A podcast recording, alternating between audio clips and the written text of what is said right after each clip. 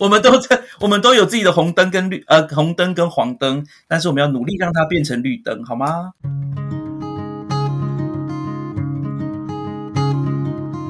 玛莎嘎苏，你好吗？你今天去了哪里？又做了什么呢？是否还交了些新朋友呢？岛屿的阳光适合阅读。马昆蒂夫想跟您做个朋友，并分享我今天读到的一些心得。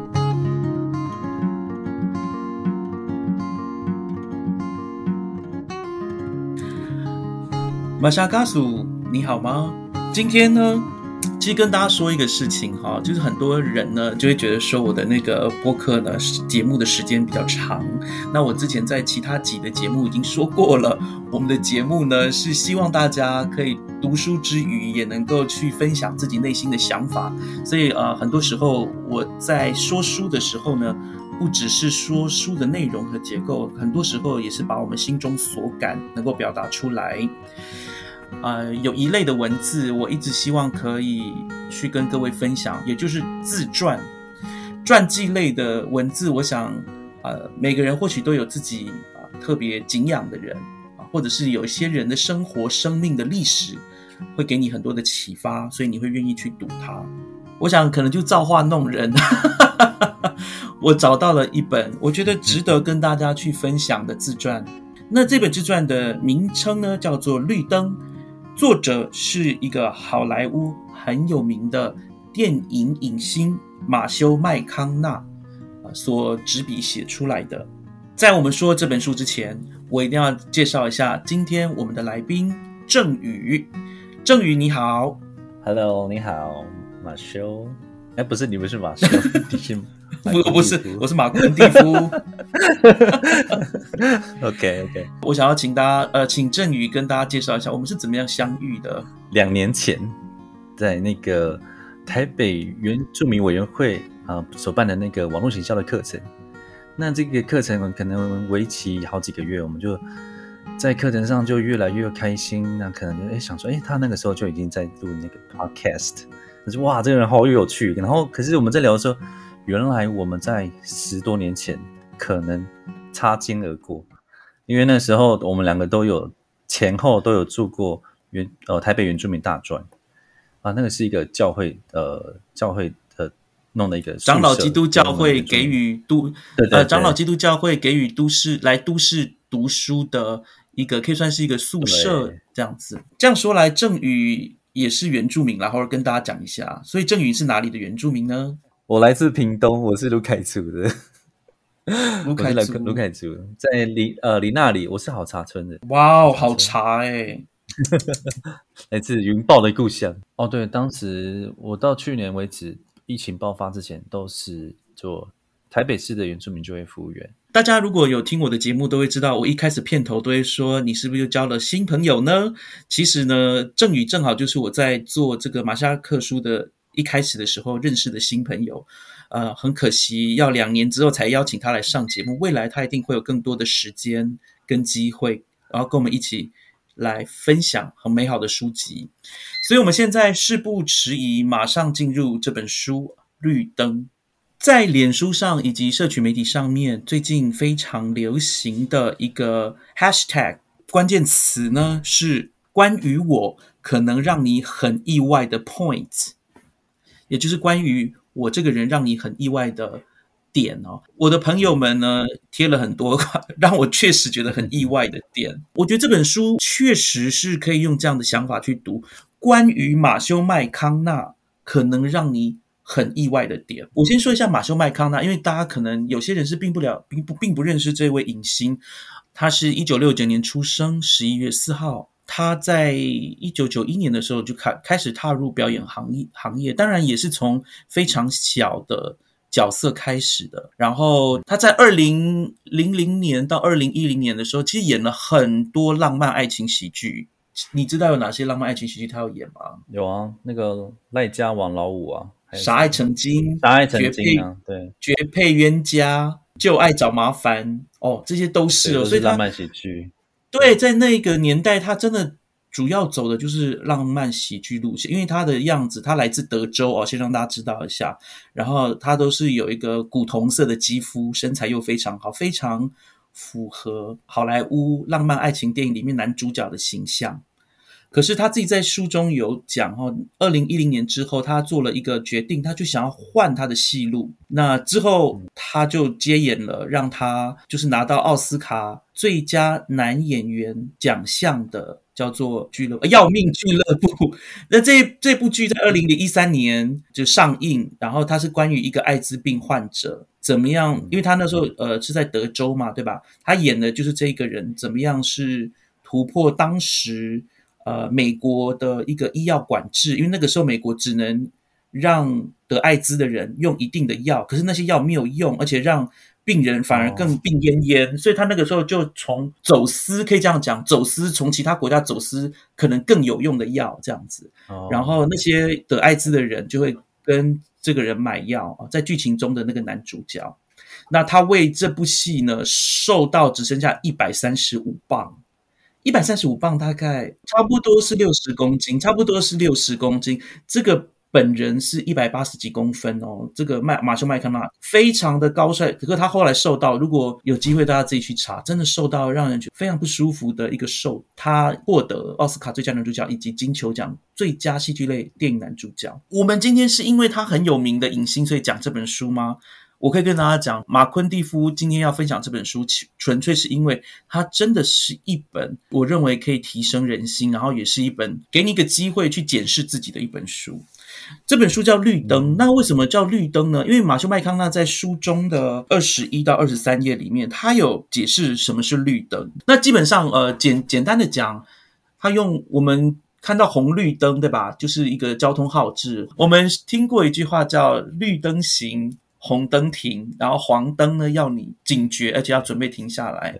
他就在说明呢，呃，用这样的一个比喻来去说明，或者是去解析他自己生活当中，呃，从什么样从红灯，也就是让他停滞不前，或者是让他要小心的事情，变成绿灯，也就是可以让他不断不断前进。其实，在我们呃准备这这本书之前，那个。郑宇也，他就问了一个问题：你说马修麦康纳在你的印象中我是怎么样的人？哦，他，我觉得他一出生他就是人生胜利组了。我觉得我不太懂他的红灯在哪里，可能有啦，我不太清楚，因为他就是不是有被票选为全全校最最帅的那个帅哥吗？他应该是人生充满了绿灯。我我想确实每个人的状况不一样了哈，就是说有些人是基因比较好，我们叫做 lottery，基因对基因彩票对。对基因的头奖，就是说基因的关系，所以你长得很好看或者什么很吸引人。可是我们就觉得说，哎，这样的人难道有什么样的困难吗？相较于这种长相平庸平凡，或者是不平庸也不平凡的人，有啦，他太帅，有惹惹到麻烦。故事里面有提到蛮多，有有有，太帅。呃。对他太帅，真的有惹过很多麻烦，有所以招招来其他人的觊觎。那呃，不过我觉得他没有让这些事情让他停滞，而且甚至因为我们刚刚你刚刚说了嘛，长太帅也会有一些问题，他也没有让这样的事情停止他去追寻自己的梦想。所以现在我想要开始去讲关于马修麦康纳。可能会让你很意外的点，我想问郑宇，有没有什么点是马修麦康纳让你非常意外的？非常意外的吗？嗯哼，呃，就是就是，其实我真的不知道他有一阵子是为了想要转转转路线而不接戏，这样大概快两年吧。这个我这一点是我看了这本书才知道。二十哦，对啊，哦，这个好有心哦，这个是难怪他最后会有得到最佳男主角，这是我真的不知道哎。那就是说，我以为他就可以靠他的这个帅度，呃，不愁吃不愁不愁穿。嗯，可是他不是，可能他还是要实现自我，他还有一个目标是想要得到一个荣誉啊，或者是实现他自己真正想要的一个演员的样子。对，所以他就挑战自己。对，这是我还蛮意外的。是，其实呃，先跟大家说他自己。拍了那么多浪漫喜剧，获得了票房上的成功。他其实本来是感觉是很好的，因为他本来就喜欢演戏。呃，如果说大家去，我我我认为有些很多东西哈，他的描述你不真的是要去看他的文字，你比较容易感动到。我们在这边可能就有点像是在说一些异文异事的感觉。我们就先讲他的家庭好了。其实他的家庭是蓝领阶级。他的爸爸曾经是美国的足球联盟的其中一个队的美式足球员，后来他是在做油管供应业务，就是当业务去卖东西就对了。是因为他家有三个三个男生，老大叫麦克，然后麦克呢的外号又叫 Rooster 公鸡。为什么他他的大哥要叫 Rooster 呢？是因为不管他多晚睡觉，他总是会在六点起床，就是天亮就起床，所以他有个叫公鸡的一个外号。然后我自己有看一些纪录片啊，或者是在。呃，连呃，YouTube 上面有看到一些关于他大哥，就真的就是一个德州男人啊，老先生，然后有自己的农场，因为他们他自己有有买农地买农场，然后他的老二呢就是二哥，二哥叫派特，派特其实是领养的孩子，因为他们那时候就觉得家里需要多一个儿子，然后也不觉得好会再生出一个儿子，所以就领养了一个儿子叫派特。这个派特其实呃。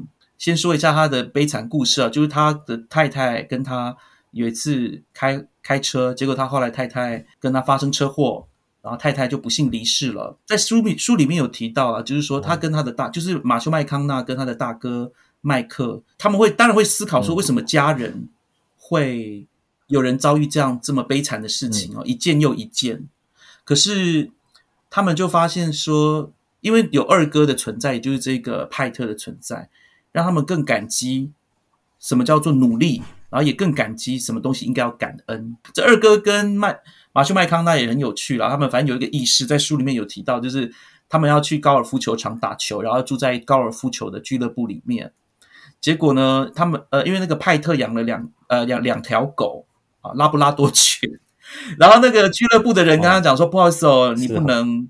带狗进来这样子，马修麦康纳就讲了，就故意喊他说：“哎哥，你现在看得到吗？”然后就说：“哦，我哥哥他是个盲人，他没有办法看到，所以他是需要他需要拉布拉多犬。”然后来就一路演演到进房间为止，真的。然后隔天早上那个经理啊，还有谁还过来去探望他们，结果发现他的二哥已经可以在打高尔夫球，而且看得到。然后他的那二哥还是不动声色，他二哥就跟那个经理说：“哦，我是晚上看不到，白天看得到。”就他们家就是很有创意，然后也反正就是你会觉得很夸张的一个家庭，确实是如此。对，那再来就是马修麦康纳啊，他是父母亲都说他是一个意外之子啊，因为他的年纪跟他的哥哥们都有一点距离。你要不要讲一下关于他成年礼的部分？大哥跟二哥的成年礼都不一样。大哥是那个，他是有当那个油管的销售员，是不是？哦，然后那个他爸爸就有一次，可能就跟大哥说：“走，我们去去一起去偷那个什么哪个先生的那个，呃，他们农场里面的东西是油管吗？忘记了。”然后那个大哥就说：“不行，他才刚刚当我的那个最 最重要的那个客户，我怎么可以帮你去偷这样？”然后他们就两个父子就打起来。然后那个大哥还不小心把爸爸打昏，然后说：“爸，对不起，我把你大爸你还好吧？”的这种很像很疯哎，比琼瑶还疯的一个家庭。然后因为他哥哥就这样哭起来，然后那个爸爸就这样认同他：“嗯，你是个男人了，你已经成年了。”这样，他这个他们家很奇怪的成年礼就是。蛮惊讶的，哦 好好可怕的爸爸。我在想，他们应该呃，就是有一种男子气概吧。就在德州，你也知道，就是比较干燥的气候，然后地大。我们有个笑话嘛，就说在德州什么都大，房子大什么什么的。所以说，呃，在德州确实有那样的一个一个文化。呃，我觉得另外一个特别的地方就是。马修麦康纳他的父亲父母亲哦，其实你刚刚呃，就是在节目前你有说他们是什么相爱相杀的那种个性。在马修麦康纳的父亲过世之后，他才知道原来爸爸跟妈妈离婚过两次，但是结婚三次都是跟彼此。也就是说，他们确实存在着一种很嗯很激烈的爱，就这种的爱很特别。就是爸爸真的把他带到这个家庭里面。不过我们要先说，他爸爸虽然。呃，我们觉得，呃，怎么讲呢？在现在来看是蛮特别、很有个性的一个人。不过，他们家庭主要还是信仰是很传统的基督徒家庭或者天主教徒家庭，就是稍微带过他的家的父母亲这边，然后另外一部分就是我们在书里面就会看到不断的绿灯、绿灯、绿灯，也就是说他会跟你说到说，哎，其实我从父母那边获得了哪些价值。虽然父母亲可能也会打我或干嘛的，但是他们就是为了要教导我一些事情，其中包括成年礼。他回顾他跟父亲的这一个过程，呃，这个关系的时候呢，他有说到，其实他这辈子他发现他最想要当担任的一个角色或是一个工作，其实是当一个父亲。所以马修麦康纳后来自己也有三个孩子，也结婚，他自己结婚，这就是另外一个故事了哈。我们现在就要来讲讲。马修麦康纳可能让我们很意外的一个 point，我自己哈，我觉得这个节目今天都已经讲出来，我觉得有一点是我对于马修麦康纳非常敬佩的一个点。他其实，在五十年的人生当中，从十五岁开始都有写日记、做记录的这样的习惯，这件事情让我觉得非常惊讶。所以呃，各位，如果你今天买到的是这本书的话，我呃就纸本的书，我觉得你会很。如果你跟马昆蒂夫一样是很喜欢有点像心灵鸡汤的小留言的话，在这本书里面你会看到蛮多的啊，就是这个马修麦康纳他自己写的东西，然后我觉得写的蛮好的。例如说好了，我就举一个例子，在第二十三页有提到哦，就是马修麦康纳十二岁的时候，他写说：“如果我唯一想做的事就是坐下来和你谈话。”你会听吗？十二岁就写这样的记者。如果我只想跟你坐下来跟你说话，你会想听吗？我觉得本书很可爱的地方是在于说，花了很多的时间整理了一些照片，这些照片有他自己的，有家人的，然后还有就是我刚刚说的他自己写的这些只字片语，他也放上去。我觉得，嗯，那我必须要跟大家说，为什么这本书书本这么值得买哦？就是说，我刚刚除了那个只字片语，让你知道说这这是真实的，也就是真诚。今天这个人他之所以写了这个传记，真的不是在 show off，不是在炫耀。就像刚刚郑宇说的，他应该是个人生胜利组，他其实应该就是过得很快乐。他何必？就是说，你很难想象说他其实是有一些挣扎，或者是在生活当中遇到困难。不过确实都是有的。对它不像我们想象中的那么简单。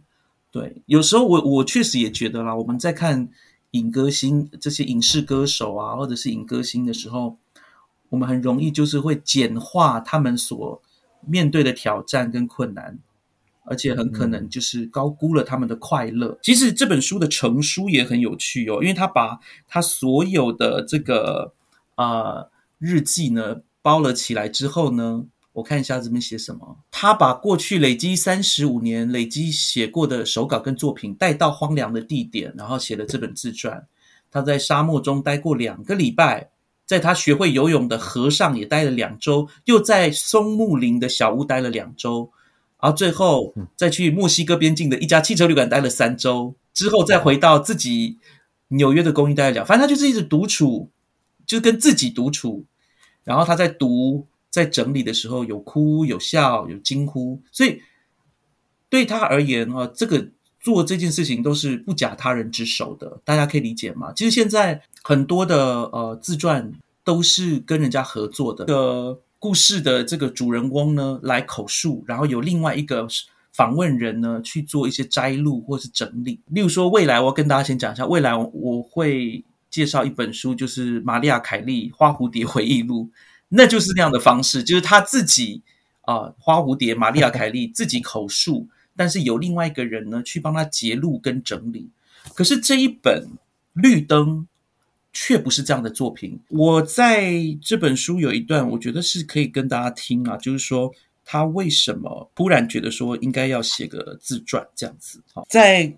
呃，本书的二百九十八页的地方呢，他有提到说，其实他后来还继续拍了片哦。我们在二零一四年，呃，他拍了那个叫《Interstellar》，那叫什么《星际效应》？对对，拍了之后呢，他其实后来也拍了一些。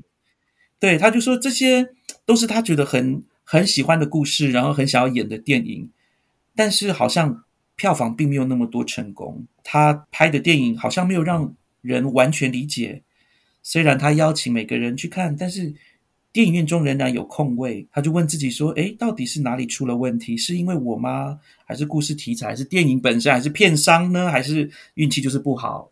刚好时代的氛围啊，不喜欢这些影片。”在去反思这些事情的时候呢，他也开始注意到，其实他的生命啊，就是因为他演电影这件事情，他发现他的生命变得更更丰富了，而且事实上，他在扮演电影的角色的时候呢，比他扮演自己还笑得更大声，哭得更用力，爱得更广，恨得更深，然后更多的感受。我想的确实是如此哦，在电影里面，我们看到的情感通常都是比较奔放一点的，因为你要把内心的那些东西表现出来，人家才可以感受嘛。基本上表演大概是这个样，当然可能有人有人会觉得说，其实内敛的演技也是一种，但是即使是内敛的演技，它仍然是一种要召唤你自身的能量，你知道，它不是自然的，你是必须要去模拟。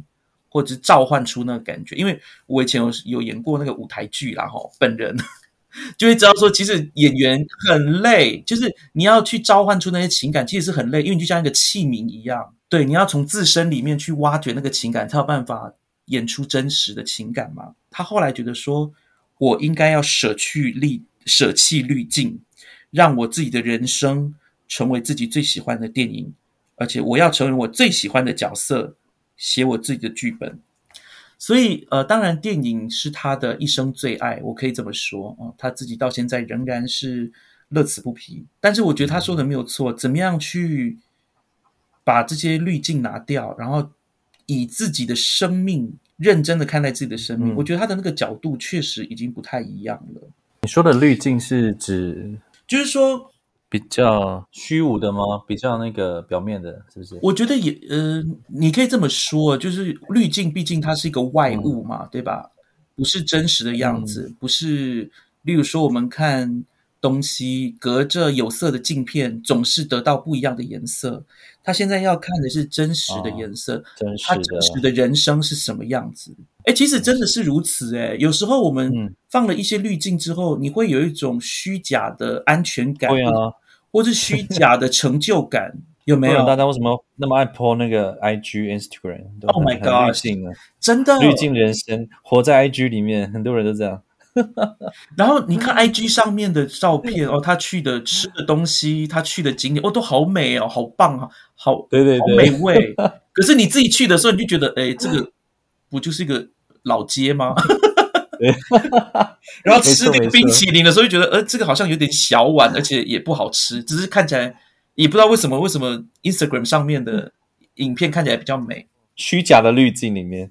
对啊，其实我说真的，哎，这是为什么？其实我没有特别爱上 IG，哎，就是我我不太用 Instagram，因为我觉得 IG 上都是太美化了，女生女特别是女生的自拍，对不起，我不是有意要攻击女性，有些。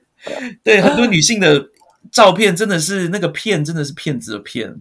对，但是害羞了。可是，对我我我应该这样说，我觉得把自己修成非本来的样子，到底它的美在哪里？它不就失真了吗？失真的美是真美还是假美还是完美？是真的美到底是什么？还算美吗？所以我觉得幻幻想的美，幻想的美，幻美。对，就像我最近，其实我我我也跟大家承认，我最近就是突然在追韩星，就是我开始有关注了哈，不是追，我在关注一些女韩星，特别是女韩星，因为我看他们的 MV 拍的很好，因为大家也知道，就是韩国的那个就是这种影艺工业啊，非常的兴盛。嗯，可是我就发现说，如果他们上节目啊，或是拍影片，哎，脸长得不一样，哎，就是跟 MV 里面不一样，落差太大。我其实受蛮受伤的，我就觉得说，为什么就不能给我一个没有加味精的样子？嗯，你的照片为什么真的耶？韩剧韩韩剧都很多都好滤镜的那个感觉。对啊，对，就就一直到两年前的那个什么《寄生上流》，真的有那种真实，他们的那个。有些电影是比较讲求真实的，没错，讲那个阶级方面的会比较有真实的感觉。回到这本书，这是为什么我对《绿灯》这本书啊非常的喜爱，就是它里面谈到很多嗯的事情都很很真实。例如说，他在第五章的时候呢，有提到，嗯，他去拍了一部影片之后呢，做了一个春梦。在书里面，他会提到一些很真，我我认为是很真实的一些文字。本书的第五章改头换面里面，大家知道他之前都是演那种浪漫喜剧，可是他在一部电影叫《火焰末日》里面，他演的是一个末日的一个屠龙人哦，所以这是一个奇幻电影吧。然后那些龙呢会去，他们是喷火龙，然后他们会去杀害人类。然后他要演的就是一个那样子，就是很硬派的屠龙人。他为了要去去揣摩这样的屠龙人，他第一次呢试着去质疑上帝的存在。呃，要跟大家讲，其实这个呃马修麦康纳他是一个有信仰的人，他一直都引以为豪，也啊也不会去回避他相信神存在啊，相信上帝存在，这是他书中所说的。然后他为了要去揣摩这个屠龙人呢，他就开始去质疑上帝的存在。他开始去想啊，他不要再受到命运的呃阻挠等等的。我们可以看到他在这里啊的的描述，就是他作为一个严肃的演员，他对自己的角色所做的功课啊，你必须要去了解这个角色的一个基本状态。所以他为了要变成这样的 屠龙人呢，要做很多的事情啊，其中一个就是要把体能练起来啊，他就是要去西德州那边，他就。尽希望用两个月的时间呢训练，然后成为他的角色，那个叫凡桑的角色。然后他就每天都运动，而且那个时候他在七月哦，每天都是四十二度那么热的天气底下去跑步健身，而且要光着脚跑步。他说他那个时候的做法是没嗯，他理光头哎，我看到对，理光头在这里面。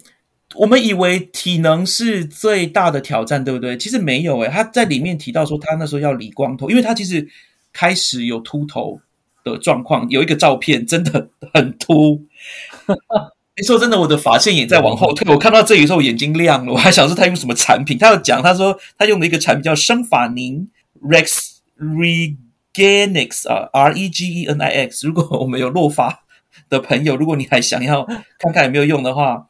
叫这个叫生法宁的呃生法产品，反正就为了要演这个角色，他就把头都剃光了。一开始他的就是来找他的，就是来请他演戏的人，以为他只是戴个头套，殊不知原来他真的 剃光头了。也因此，那个找他的人就觉得，嗯，你应该可以把这个戏演好。反正 OK，我刚说很真实的地方在哪里呢？就是在做呃，在拍完这部影片之后呢。他就做了一个梦，而且这个梦是他五年前又做的一个梦，一个春梦啊，就是有性意味的梦。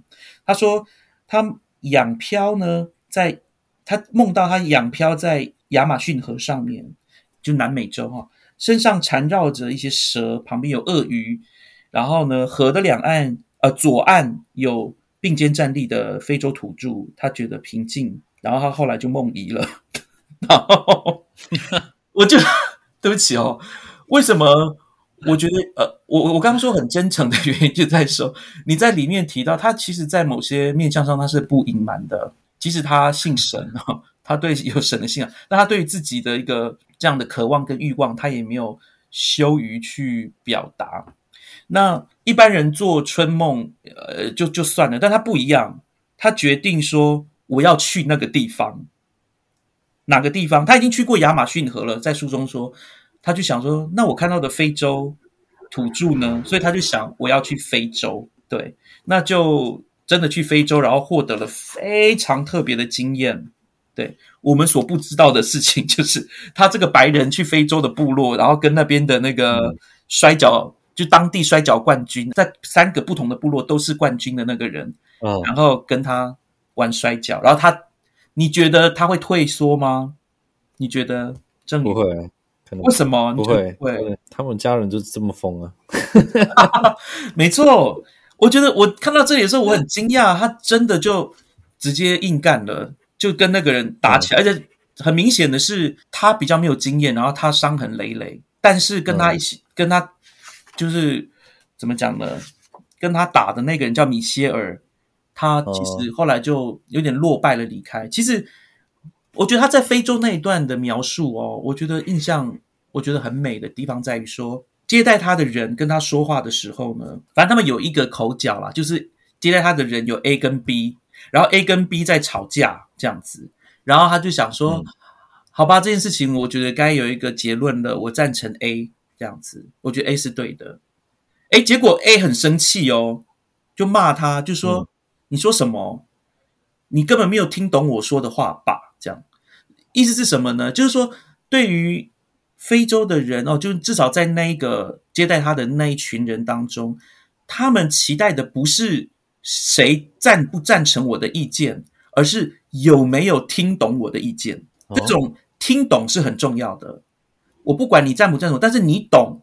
那你就是我的朋友，类似这样的概念，我觉得这个是很美的一种想法，就是你可以跟我不一样，但是你要听得懂我为我在讲什么，你了解我意思吗？了解了解。对，所以在他自己也说了，他自己喜欢环游世界，遇到不一样的人，这也是他自己的人生的一个历练之一，就是可以对于不同的想法看法怀有一个开放的态度，然后去懂别人，对，而不是去说服别人而已。你了解我的意思吗？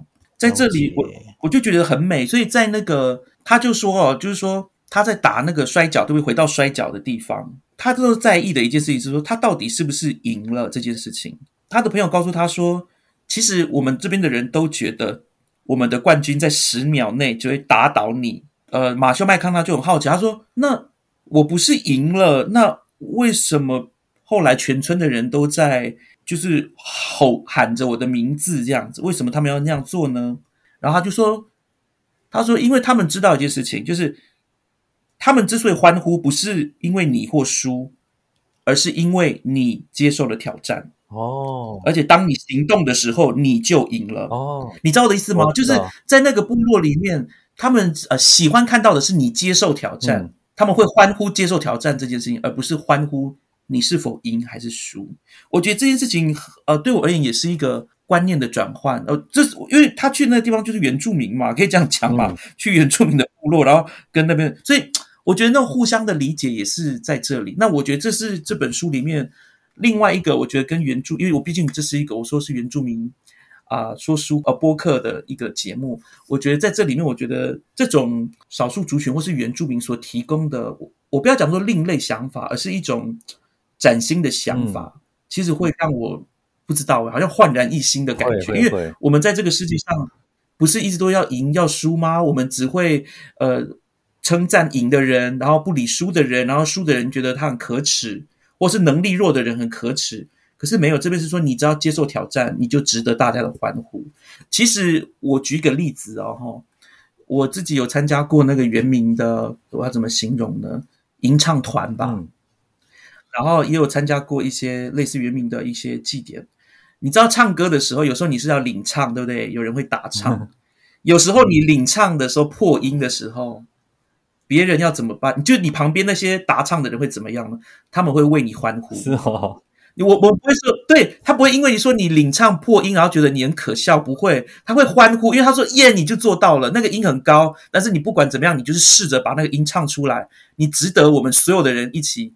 为你欢呼，在阿美族里面确实是也是如此哦，就是阿美族的一些祭典里面，对，就是如果你破音了，他们就叫得更大声哦，欢呼的更大声，就更快乐，你知道吗？有时候我们就是不会因为彼此有一些弱点或缺点，然后要感觉到惭愧，反而那是大家要一起为你欢呼的时候，因为你突破了自己的限制，这是另外一个我觉得。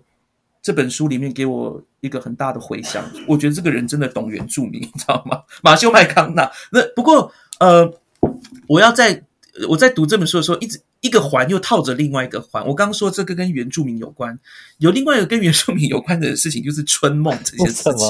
我你知道，我有看过一一个纪录片，如果我没有记错的话，就是猎人啊，台湾原住民的猎人。然后就分享说，因为他们你知道原住民的猎人，他们会很注重梦这件事情，就是哦，我有梦到什么，哦，我有打到东西。然后我有看大概两三部不同的关于台湾原住民猎人的这个纪录片，其中一个他们说梦到的东西，我觉得有重叠的哈，有重叠的。他们说有梦到的东西是有梦到那个春梦。哦，对，就是说他们在前一天如果突然哎梦到春梦的话，他就觉得哎哇，今天一定会怎么讲大丰收，然后他们就山上山，然后因为有梦到这种东西，他会特别找更多的人一起跟他上山，然后去把猎物搬回家。哦，是这样，有没有很奇很妙啊。有没有很奇？对，所以我觉得很奇妙诶，就是说，呃，这个马修麦康纳其实也在用原住民的猎人的方式，然后就是呃，我我要要我要说，某些原住民族群，然后不是每个原住民族群都认认为，就猎人不是都 梦到春梦，是觉得可能有些人觉得是恶恶兆，我不知道哦，我不知道为他们说，但是我确实从我看到的那些纪录片，有几个族群的猎人是这样说的，他们做春梦，然后真的就是打到很多的猎物这样子。所以呃，节目到这边已经快要结束了，我想要问郑宇，你有什么呃想要补充的吗？或者是你觉得这本书让你有什么感觉，或这个人让你有什么感觉？啊，最近可能因为你说要推荐这本书嘛，我就有去搜寻马修这个人，然后我就发现他这个人是真正非常有热情的一个，嗯。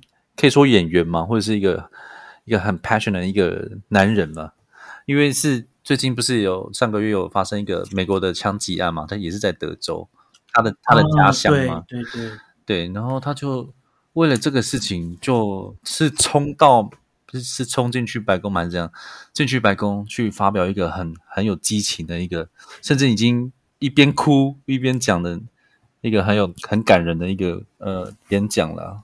我是觉得哇，他这个好真实哦，这个人好真实，好有好有热情啊。其实这也是呃这个节目里最后，我觉得算是我在准备这本书的一个特别的插曲，因为大家知道现在的时间是二零二二年，然后在呃上个月吧，呃上上个月五对六五月底的时候，五月底的时候，在德州的乌瓦德哦乌瓦迪这个地方，罗伯小学有发生大规模枪击，二十一个人呃因为枪击案丧生，两个老师十九个都是四年级的学生。那其实马修麦康纳本人是乌瓦迪土生土长的人，嗯他爸爸也是那边出生的，然后他小时候在附近的小学上课等等，在那边成长，所以对于他而言，我其实有呃，为了要做这这本这集的播客，我有看一下马修麦康纳以前啊、他们他会，因为他其实是当地人，然后他以当地为傲，然后他也说过，他觉得乌瓦迪呃，就乌瓦德这个小镇是最适合养育孩子的地方，因为这边的人大大部分就像呃郑宇之前有提到，其实，在那附近就是所谓的 Bible Belt、嗯啊，就是都是有信仰的，有基督信仰的这样的一个一个乡镇，所以他们的价值观很相同。然后呃，你可以看到那些身故的孩子，很多都会在画他们自己的画作里面、祈祷里面或者生活里面谈到神在他们生活当中的地位啊，即上帝在他们生生活当中的地位。所以对于这个土生土长与乌瓦迪这个地方的呃马修麦康纳来说，发生这件事情就仿佛发生在他自己的孩子身上。嗯所以他在六月七号的时候，啊，二零二二年六月七号有去白宫去发表演说。嗯那主要当然他的呃他的立场啊，就是希望能够针对枪支呢，可以做一些背景的一个一个怎么讲查证啊、大家知道吗？就是说，在美国的话，现在在至少有些州啦，哈，十八岁只要满十八岁就可以买枪，像这一次这个乌瓦迪枪击案的这个啊、呃凶手叫做 Ramos 啊，他自己满十八岁他就去买枪了，嗯然后就买了枪就去小学这样去滥杀。那他就觉得说，能不能啊、呃至少年纪上或许可以提高到二十一岁，这是其他的州很多州都是买枪的年龄提高到二十一岁，而且至少也要做一个背景的查核啊、看这个人有没有什么状况，还有就是给他一个观察期，哦，啊就是两三个月、几个月，他买枪或是不买枪，去观察他，他到底有没有其他的问题。毕竟枪支的事件哦，在二零二二年的上半五月以前，真的死了好几百人，那真的是很可怕的一件事情。对啊，那我觉得马修麦康纳的真在这边也看得出来，就是他不是他不是只乐于当一个一个演员而已，他是希望可以发挥他的影响力。这也是为什么他要写这这本传记的原因。他希望呢，我在这边哈，我我读给大家听哈。他希望大家可以遇到更多的绿灯。回到这本书的书名，就是他希望我们可以获得，因为绿灯象象征前进嘛哈，在他的理解里面就象征前进，象征继续下去。所以他希望大家可以获得更多的，而象征轻松，对不对？你可以轻轻松松获得这些呃呃，不管是你要的财富自由啊，或者什么等等的，你可以得到这样更多的绿灯。然后继续生活。其实马修麦康纳跟他的太太，他们有建立一个基金会，叫 Living Foundation 吧，就是说让一些青少年，呃，贫特别是家境清寒的青少年，有机会获得呃，就是真正生活的一个经验。你知道吗？其实很多贫穷的青少年，他们很多都在打工，没有办法真正接受教育，哦，也没有因为。你知道最近呃有有有一，我想这个新闻大家也不是也不算新闻了哈，就是说读大学的人呢，很多可能中南部上来台北读大学的人，很多时候都发现自己跟其他的同学不一样，他们需要打工。当他在想我假日要去打工，暑假要打工的时候，他的同学都说哦我要去出国去哪里玩去看什么，这种你知道会很明显会有一个生活的落差，所以马修麦康纳他建立了一个这样的基金会。然后帮助青寒儿童可以做更健康的身心灵选择。嗯，那反正他是一个在社区里面不断要发挥影响力的人呐，他自己啊也很努力的在推销他们当地德州这个叫我看一下哦德州。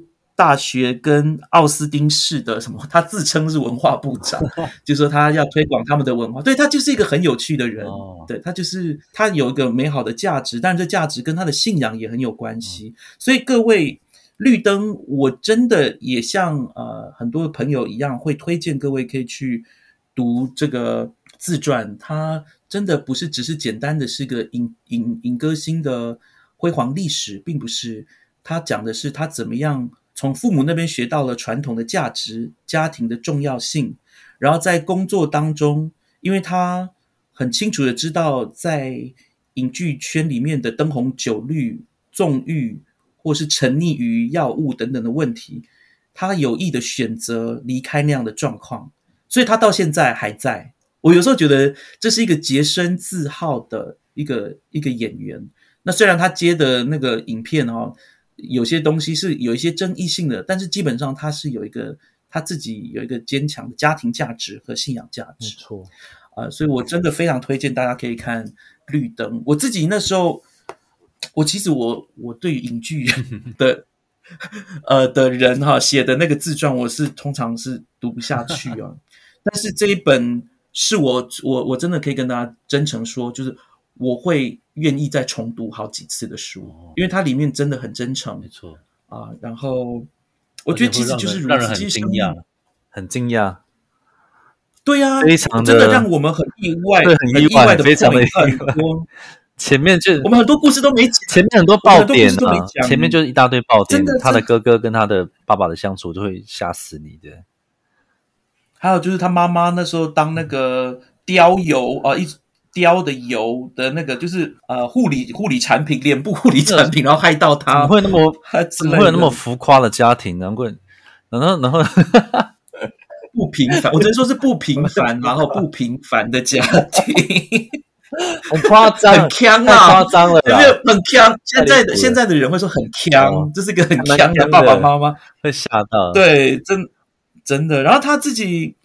呃，也里面也有提到他自己有自己做自助旅行啊，开着他的修旅车，跟他的一条狗去自助旅行。有啦，他有他还有去澳洲，呃，不是呃，交换学生一年嘛，澳洲那边。对啊，然后在遇到那个他的寄宿家庭，就像是疯子，遇到疯的寄宿家庭，真的真的是。所以大家去看这个绿灯，其实。我觉得马修麦康纳真的，其实他，我觉得他要有很强的幽默感，才有办法让这些本来是红灯或黄灯的生命经验变成是绿灯，就是让助帮助他知道说，哦，以后不要去碰触那些红灯或绿灯。哦，对，这是他很喜欢体验，他他到到处遨游，到处去认识人，都是他是一个体验主义者了。对他，对，真的不喜欢讲道理的人，他是喜欢体验，然后很有同理心的人。很棒啊，很棒的人。不不过，跟我觉得，我觉得是他有那些道理，但是他用体验的方式印证了这些道理。对，还是有的，还是有的。那谢谢大家今天聆听我们的节目《绿灯》啊，然后嗯，我也感谢郑宇，就是真的是这两年新两年来认识的新朋友，然后今天可以跟我们一起来分享《绿呃绿灯》这本书。未来我们会分享。我们希望可以在鬼门给鬼门开的时候再分享另外一本书。鬼门开，OK OK。